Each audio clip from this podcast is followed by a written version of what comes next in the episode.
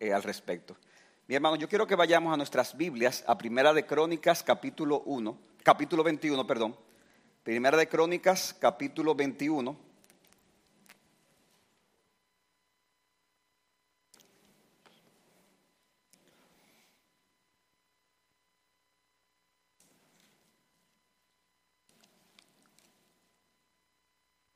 Recuerden que hoy es nuestro culto de Santa Cena, por lo tanto el mensaje es como un mensaje preparación, por decirlo así, del tiempo de, la cena. quiero que todos tengan en sus Biblias Primera de Crónicas 21. Vamos a orar, hermanos.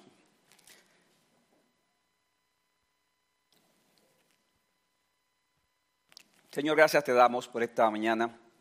Gracias por la oportunidad que tú nos concedes de poder compartir, Señor, tu palabra en preparación para este tiempo de Santa Cena. Te queremos pedir, Señor, de que tú la bendigas, de que tú uses al predicador, Señor, a pesar de, sus debilidades y de su deficiencia, a pesar de sus pecados, Señor.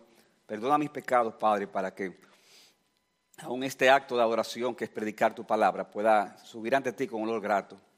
Pero úsala, Señor, para bendición de tu pueblo en esta mañana y para que si hay aquí personas que no te conocen, vengan a los pies de Cristo en arrepentimiento y fe. Te pedimos estas cosas y te damos las gracias en el nombre de Jesús. Amén.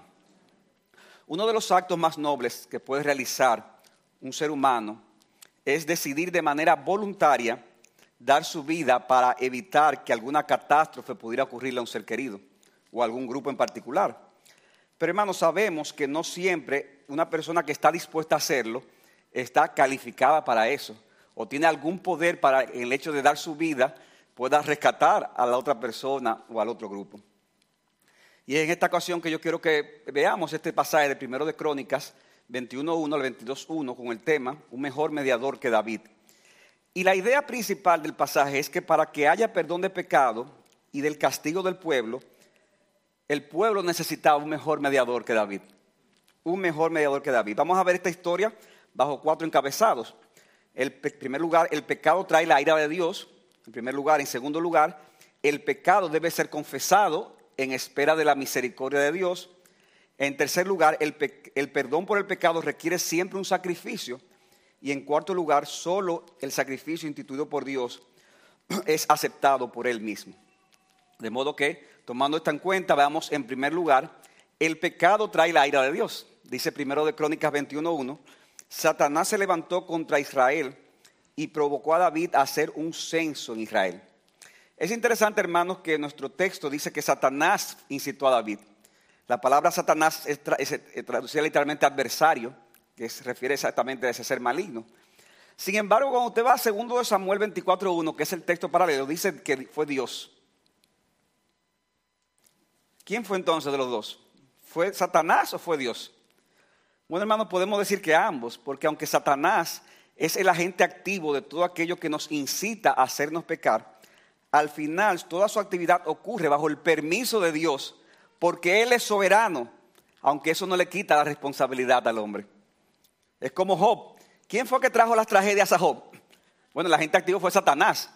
Sin embargo, cuando lo perdió todo, que dio Job? El Señor dio y Satanás quitó. No, y Dios quitó y el Señor quitó. Porque Satanás, aún Satanás actúa bajo el permiso de Dios. Parece ser que el pecado de David al querer hacer este, este censo consistía en querer demostrar su poderío militar que él tenía disponible en ese momento. Fue una actitud de orgullo que desagradó a Dios y hasta el perverso Joab, que era su capitán, su, jefe, su ministro de las Fuerzas Armadas, por decirlo así, era un hombre perverso, vio con imprudencia esta medida del rey, pero esto no impidió que David eh, insistiera. Dice el versículo 2, Dijo pues David a Joab y a los jefes del pueblo, vayan, cuenten a Israel desde Berseba hasta Dan y tráiganme el resultado para que yo sepa el número de ellos. Pero Joab dijo, añade el Señor a su pueblo cien veces más de lo que son. Mas os, rey, Señor mío, ¿no son todos estos ellos siervos de mi Señor? ¿Por qué procura esto mi Señor? ¿Por qué ha de ser el motivo de culpa para Israel? Mano, nosotros debemos de aprender a recibir el buen consejo de otros aún sea un perverso el que nos esté diciendo eso. ¿Sabía eso? O sea, una gente perversa puede dar de un momento un buen consejo. ¿Y qué usted tiene que hacer? No, no, no, tú, no estás calificado para eso. No, lo importante es lo que está diciendo. Y si lo que está diciendo aplica, ¿qué debemos hacer? Escuchar el consejo. Y es penoso que David, que en otras ocasiones se mostró débil ante ciertas acciones perversas de Joab, ahora que Joab estaba dándole un buen consejo, entonces él hizo que su autoridad se impusiera. Dice los versículos 4 al 5 lo siguiente. Versículo 4. Sin embargo, la palabra del rey prevaleció contra la de Joab. Y salió pues Joab y recorrió todo Israel y volvió a Jerusalén. Y Joab dio a David el total del censo de todo el pueblo. Dice que había un millón cien mil hombres que sacaban espada. En Israel y en Judá había 470 mil hombres. Vemos entonces, hermano, que la orden del censo, como dice aquí el texto, se ejecutó en nueve meses. O sea, eso no era cualquier cosa. Nueve meses. Y eso que no se completó, dice el versículo 6, pero entre ellos no se hizo el censo de Levín y de Benjamín, porque la orden del rey era detestable para Joab. Hermanos, ¿cuál fue el resultado de este censo? Versículo 7 dice, también el censo desagradó a Dios y Dios hirió a Israel. Y aquí está, hermano, la idea central de este primer punto. El pecado trae la ira o el desagrado de Dios como, y, desagrado de Dios y como consecuencia, eso trae qué? Castigo. Trae la ira de Dios y como consecuencia trae castigo. Muchas veces las personas pecan y no le dan importancia al hecho de que esto trae el desagrado de Dios hasta que viene el castigo y la disciplina. Entonces nos damos cuenta, mi madre, pero metí la pata. ¿Qué, ¿Qué, he hecho? O sea, cuando viene el castigo, es que tú te das cuenta de lo grave del pecado que tú has cometido. Y por eso, hermanos, que muchas veces Dios tiene que disciplinarnos a los creyentes. Porque a veces podemos subestimar el pecado. Y si bien es cierto, hermano, que muchas veces los pecados de los líderes tienen consecuencias para con el pueblo, es importante señalar aquí también que el pueblo no era sin culpa, porque dice segundo de Samuel 24.1 que Israel había pecado contra el Señor. O sea que no solamente fue David, sino que Israel había pecado. El texto no dice en qué consistía ese pecado, pero Israel no estaba sin culpa ante esta situación. Ahora, hermanos, el punto aquí es que el pecado trajo el desagrado de Dios y por lo tanto trajo entonces el castigo de Dios. Dice en segundo lugar, el pecado debe ser confesado en espera de la misericordia de Dios. El pecado debe ser confesado en espera de la misericordia de Dios. Dice el versículo 8, entonces dijo David, he pecado gravemente al hacer esto, pero ahora te ruego que quites la iniquidad de tu siervo, porque he obrado muy neciamente, dice, dice David. Hermano, piensen en esto. ¿Cuánto, ¿Qué tiempo duró el censo?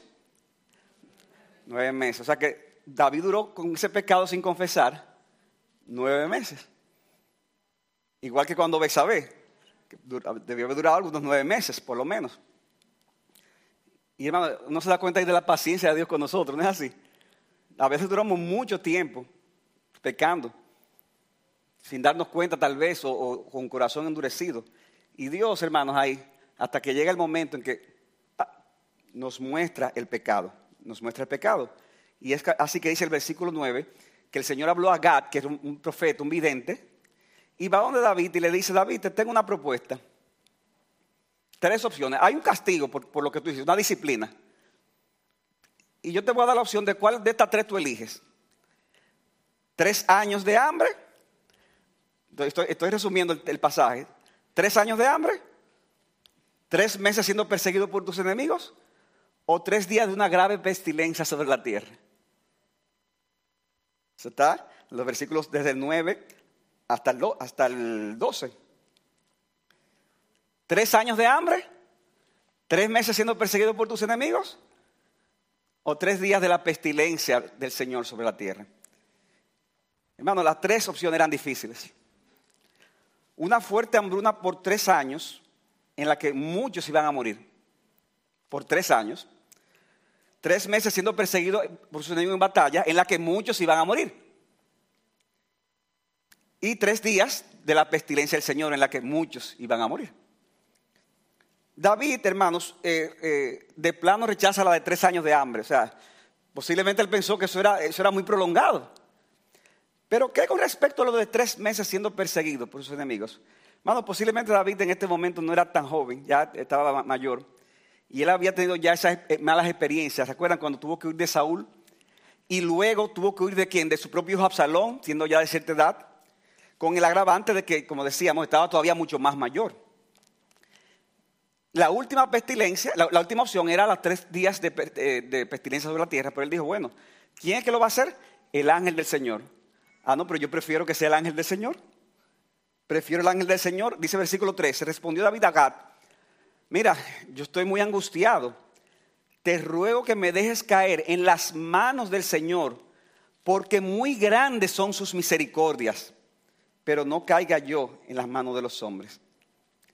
David escogió, escogió el castigo de la pestilencia al ser un castigo completamente divino y sin la mediación humana y confiando en lo que había experimentado, hermanos, una y otra vez en su vida. ¿Qué había experimentado David una y otra vez? La misericordia de Dios. Y yo, yo prefiero estar en un contexto, en una situación en la que directamente sea el Señor que lo esté haciendo, para esperar directamente su misericordia para conmigo.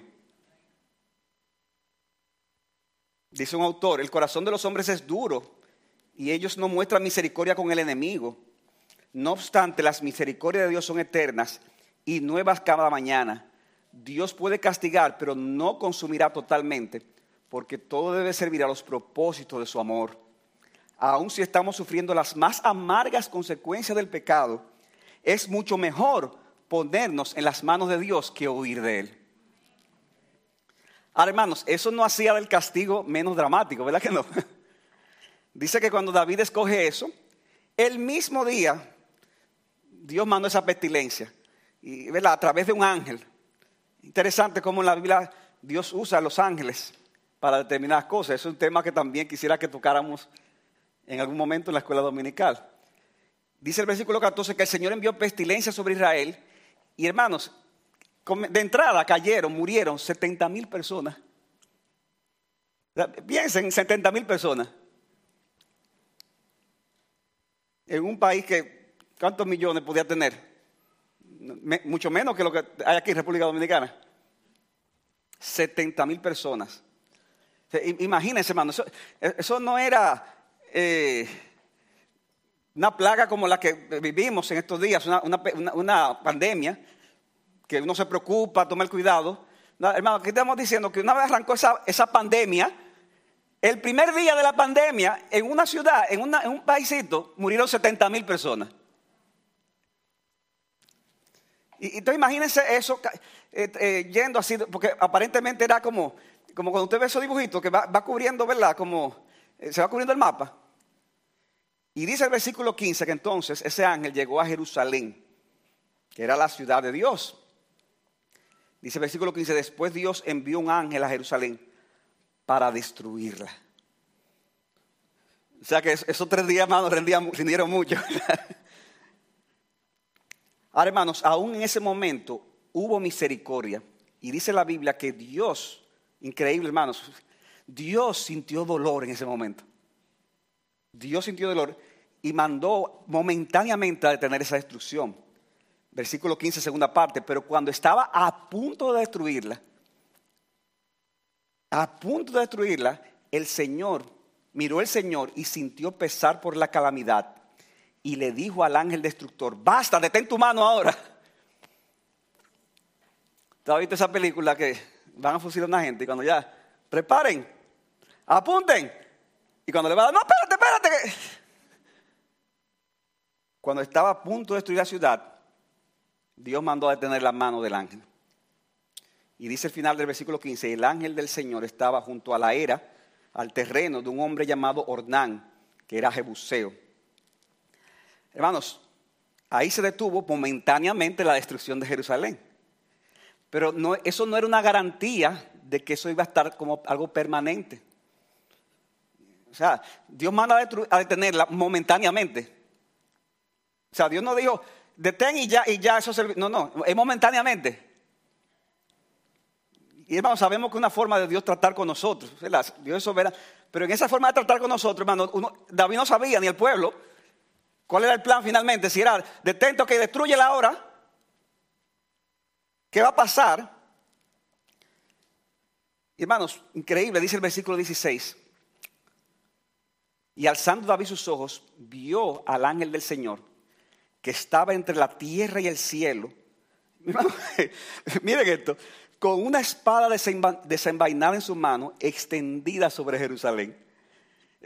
Hermanos, eso parecía una, de esta película de terror, lo que parecía esto, de esa película de ciencia ficción, con la diferencia de que esto no era ciencia ficción, esto era de verdad.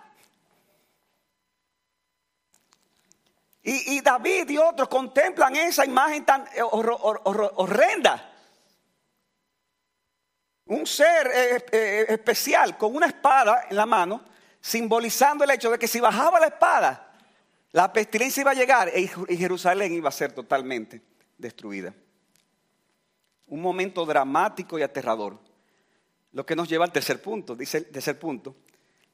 El perdón por el pecado requiere siempre un sacrificio.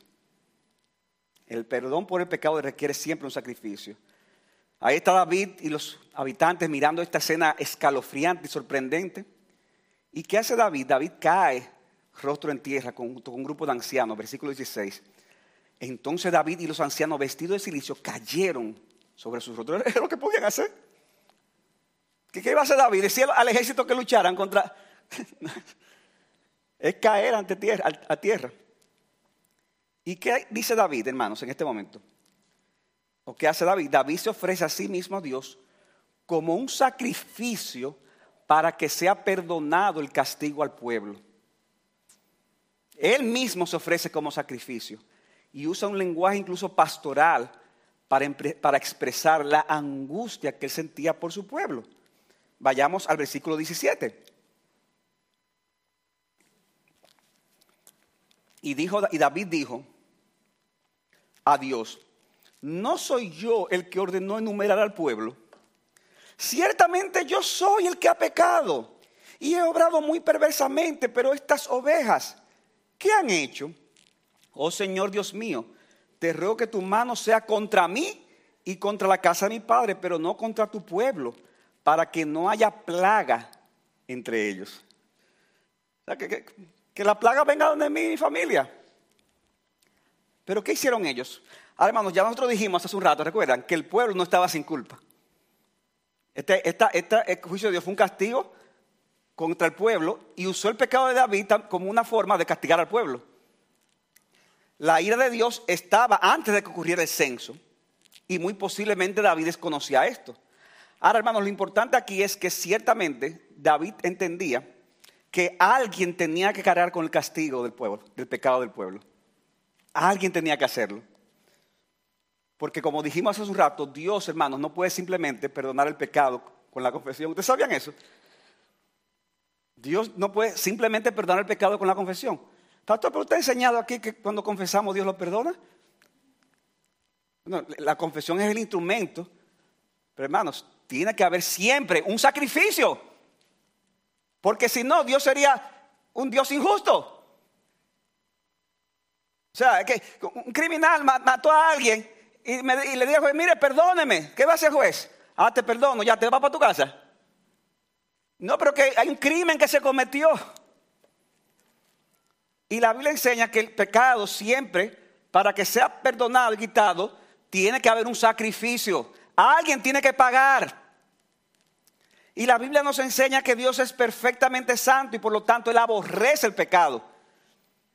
Hermano, hay cosas que usted aborrece que están mal hechas en este mundo, ¿verdad? Que usted la aborrece con todo su corazón.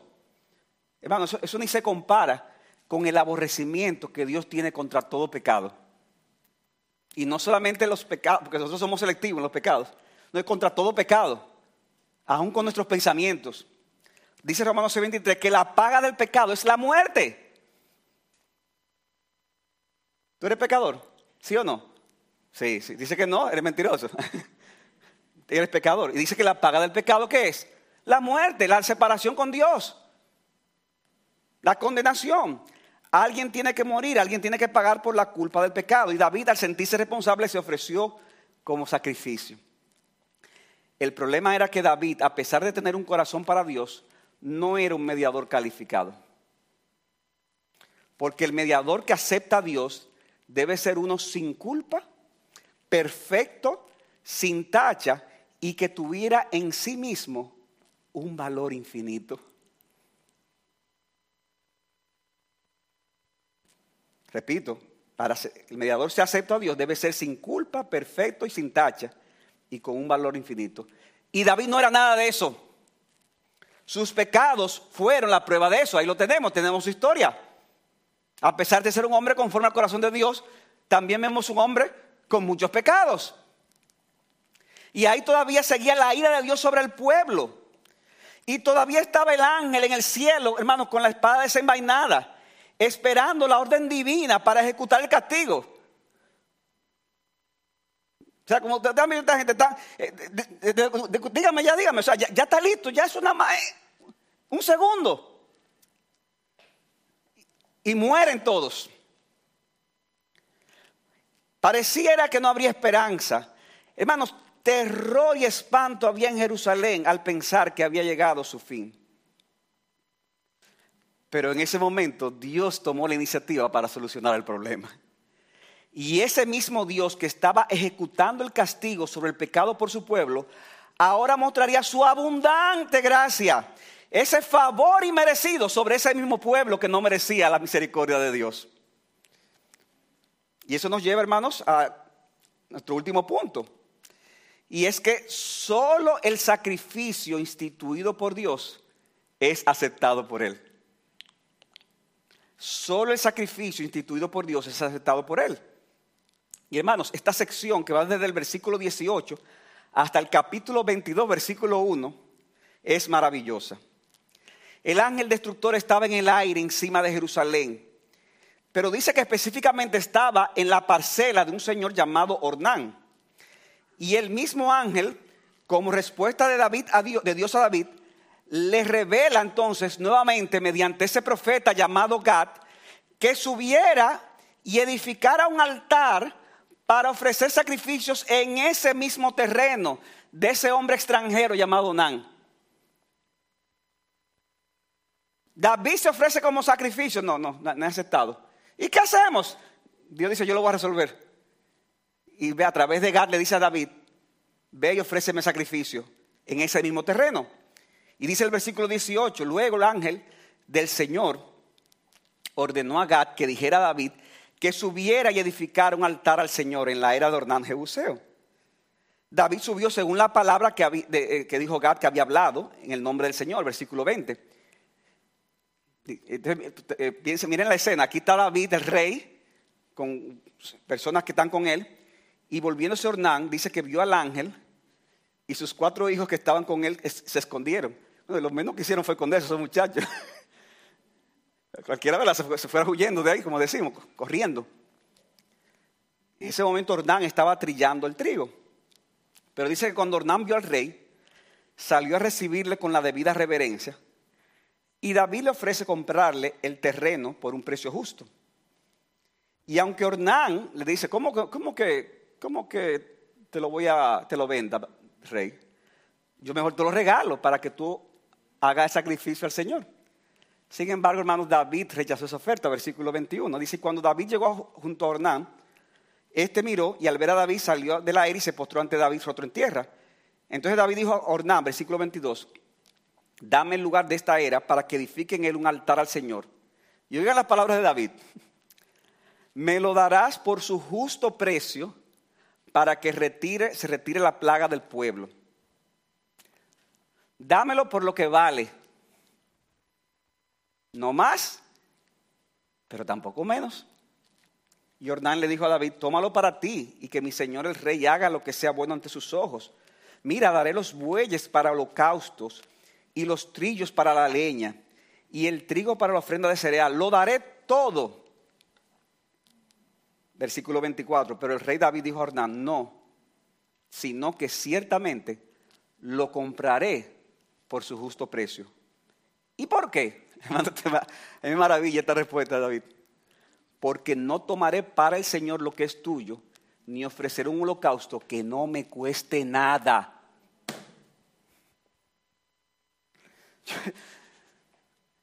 Oiga, mi Señor me lo ha dado todo. Y, y así tan fácil. No, yo, quiero que lo que yo haga para el Señor me cueste, me, duela, que yo sienta algo de sacrificio por lo que ha hecho el Señor por mí. y David dio a Ornán el peso de 600 ciclos de oro por el lugar. Mis hermanos, lamentablemente muchas veces le damos al Señor, al día de hoy, lo que nos es más cómodo, el menor esfuerzo y que sea lo más barato posible. ¿No es así? David no actuó como un tigre dominicano. Yo no sé cómo lo van a entender eso, si alguien lo ve en otro. Pero no actuó como un tigre dominicano. Y hermanos, yo pienso que nosotros necesitamos aprender de David aquí. Porque en ocasiones yo siento que nos falta compromiso con la iglesia local. Ay, qué lindo, una plantación, y vamos a comenzar y, y ver. Ay, pero cuando eso implica salir de la zona de comodidad, no por un día, por un día lo hace cualquiera, pero pasan los meses, pasan los meses, los años. ¿Dónde está el compromiso que tú decías que iba a tener por esta iglesia local? Que tú decías, no, yo quiero ir porque yo no quiero estar sentado, yo quiero participar. Pero, ¿Y dónde tú estás entonces? ¿Dónde estás? ¿Qué estás haciendo? Es muy fácil acomodarse en la iglesia. Y aunque digamos que la iglesia es esencial para nuestras vidas, con los hechos podemos estar demostrando algo muy diferente. Muy diferente. ¿Qué tanto anhelas tú participar de las actividades de la iglesia? ¿Qué tanta disposición tienes a participar en ministerios a pesar del sacrificio que eso conlleva? Y hermano, aquí hay muchas personas que se sacrifican muchísimo, que damos gloria a Dios por ellos. Por ustedes damos gracias a Dios. Pero yo le estoy hablando a la iglesia en sentido general.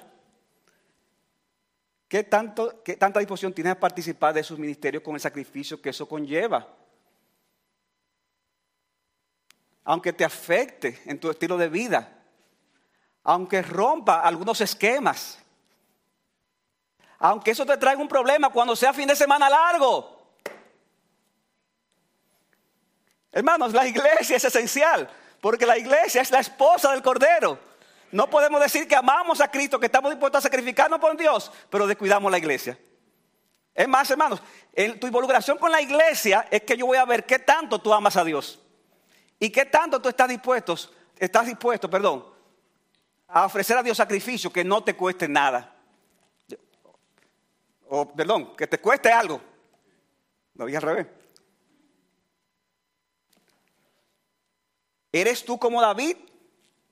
O tú le das solo lo que te sobra a Dios, lo que menos te cuesta, y si es posible que no te cueste nada.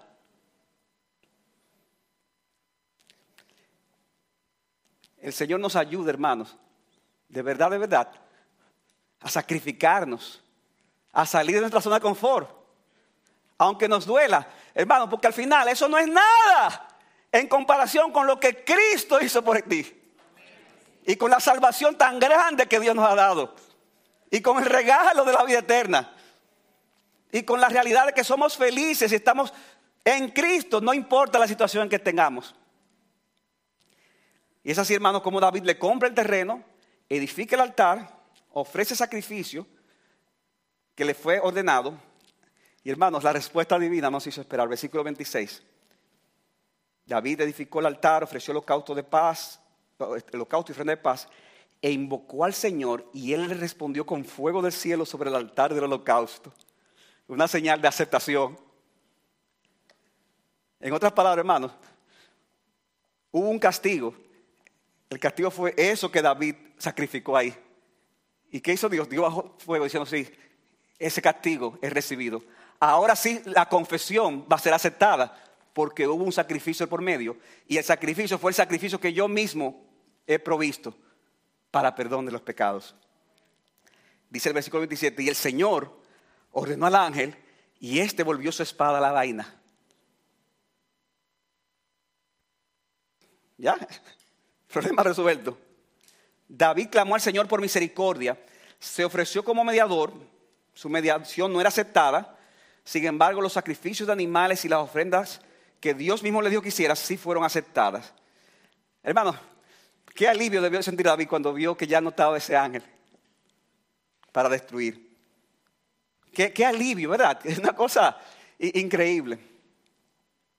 Y aunque hasta este momento el tabernáculo eh, que se había construido en el desierto, dice la Biblia que estaba localizado en Gabaón, aunque el arca estaba en Jerusalén, pero el, tabernáculo estaba en Gabaón. Dice la Biblia que David no quiso ir allá a consultar al Señor porque, por el terror que tenía de ese ángel con esa espada. Y como Dios se agradó de los sacrificios que David ofreció en ese momento, David entonces decide, con la aprobación de Dios, seguir ofreciendo sacrificios en ese mismo lugar. Recuerden, ya él se lo compró a Ornán, ya, ese, el terreno no era de Ornán. Y David decide a partir de ese momento seguir ofreciendo sacrificios en ese monte, en ese terreno. Dice primero de Crónicas 21, 28, en aquel tiempo, viendo el Señor que, viendo David que el Señor le había respondido en la era de Ornán Jebuseo, ofreció allí sacrificios, porque el tabernáculo del Señor que Moisés había hecho en el desierto y el altar del holocausto estaban en aquel tiempo en el lugar de alto de Gabaón, como lo había mencionado. Pero David no pudo ir allá delante del altar para consultar a Dios porque estaba aterrado a causa de la espada del ángel del Señor. Hermanos, estos tres versículos que acabo de leer así de una manera muy ligera, puede parecer de poca importancia, pero hermano, es todo lo contrario. Esto que acabo de leer es central en esta historia.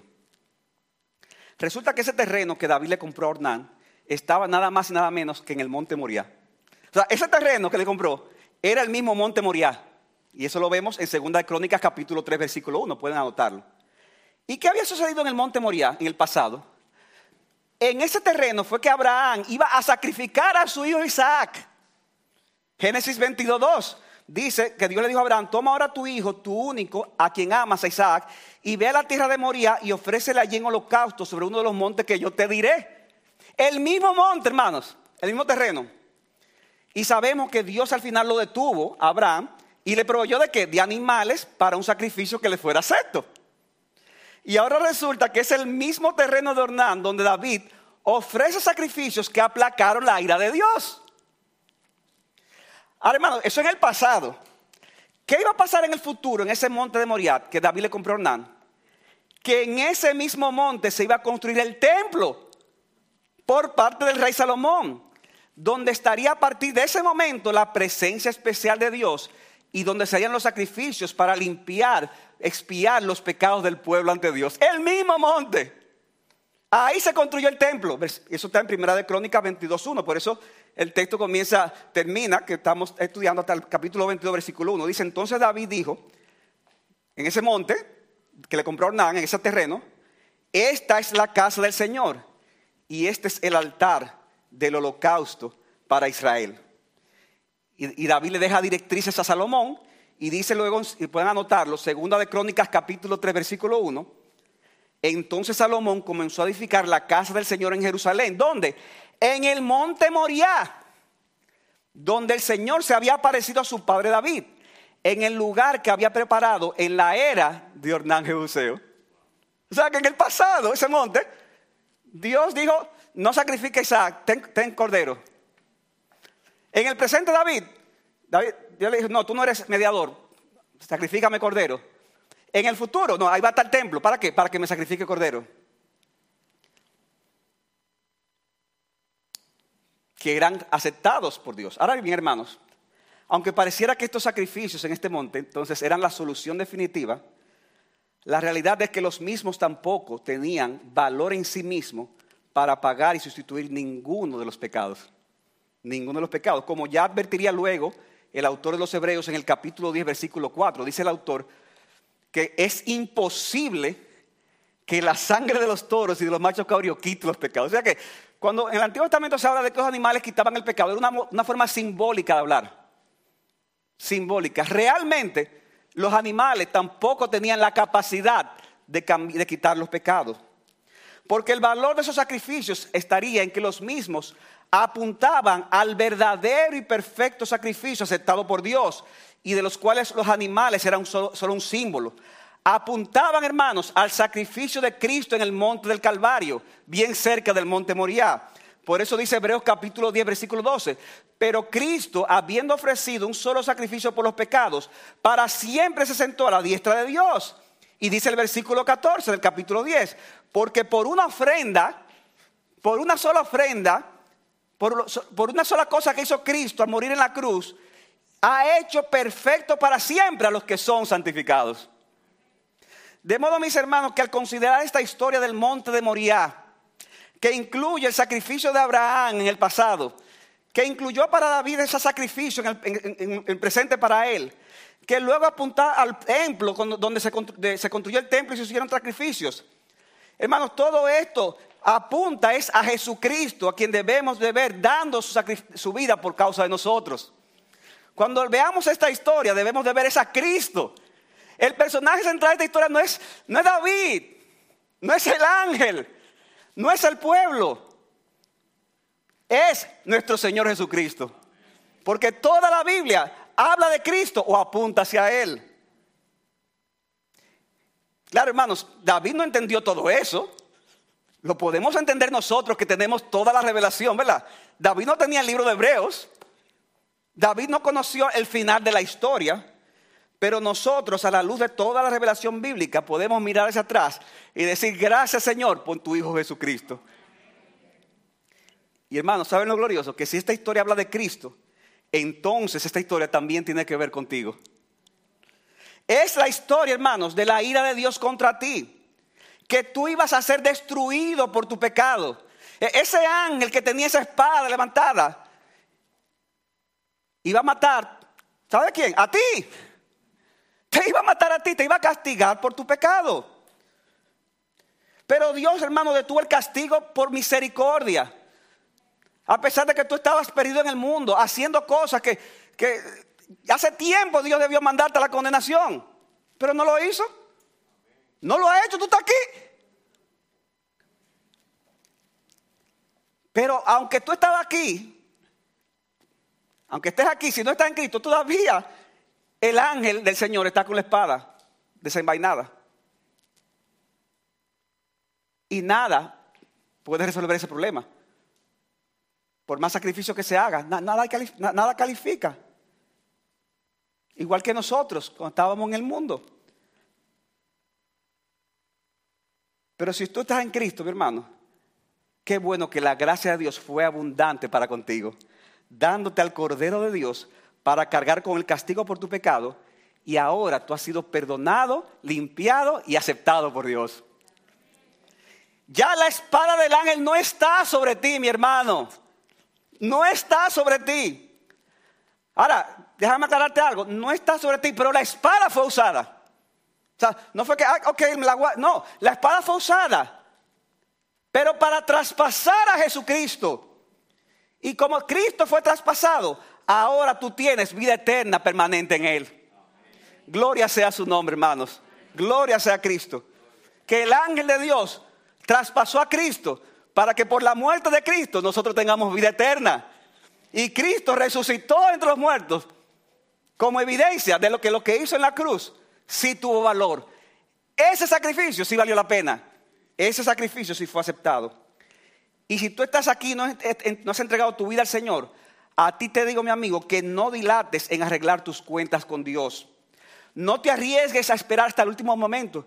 déjame ver si antes de que yo me muera. ¿Tú hay gente que dice eso? Si no estás en Cristo, entonces te digo con toda confianza que es una situación peligrosa. El que tú tengas la espada del ángel del Señor puesta para tu destrucción. Solo la mano de misericordia de Dios es que lo detiene en este momento. Y eso es una muestra de su amor, ya que Él te está ofreciendo al día de hoy la única vía de escape. Y esa vía de escape no se conseguirá haciendo sacrificio. Ay, pastor, ya, ya yo entendí, a partir de ahora voy a ir a la iglesia todos los domingos.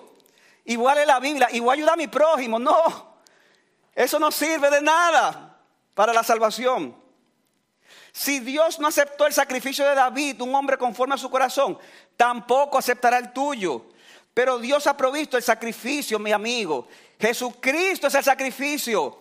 Él siendo Dios se hizo hombre y murió en una cruz para que todos aquellos que le reciban como Señor y Salvador tengan vida eterna. Ven a Jesucristo, ya que solo Él es el sacrificio que Dios aceptará.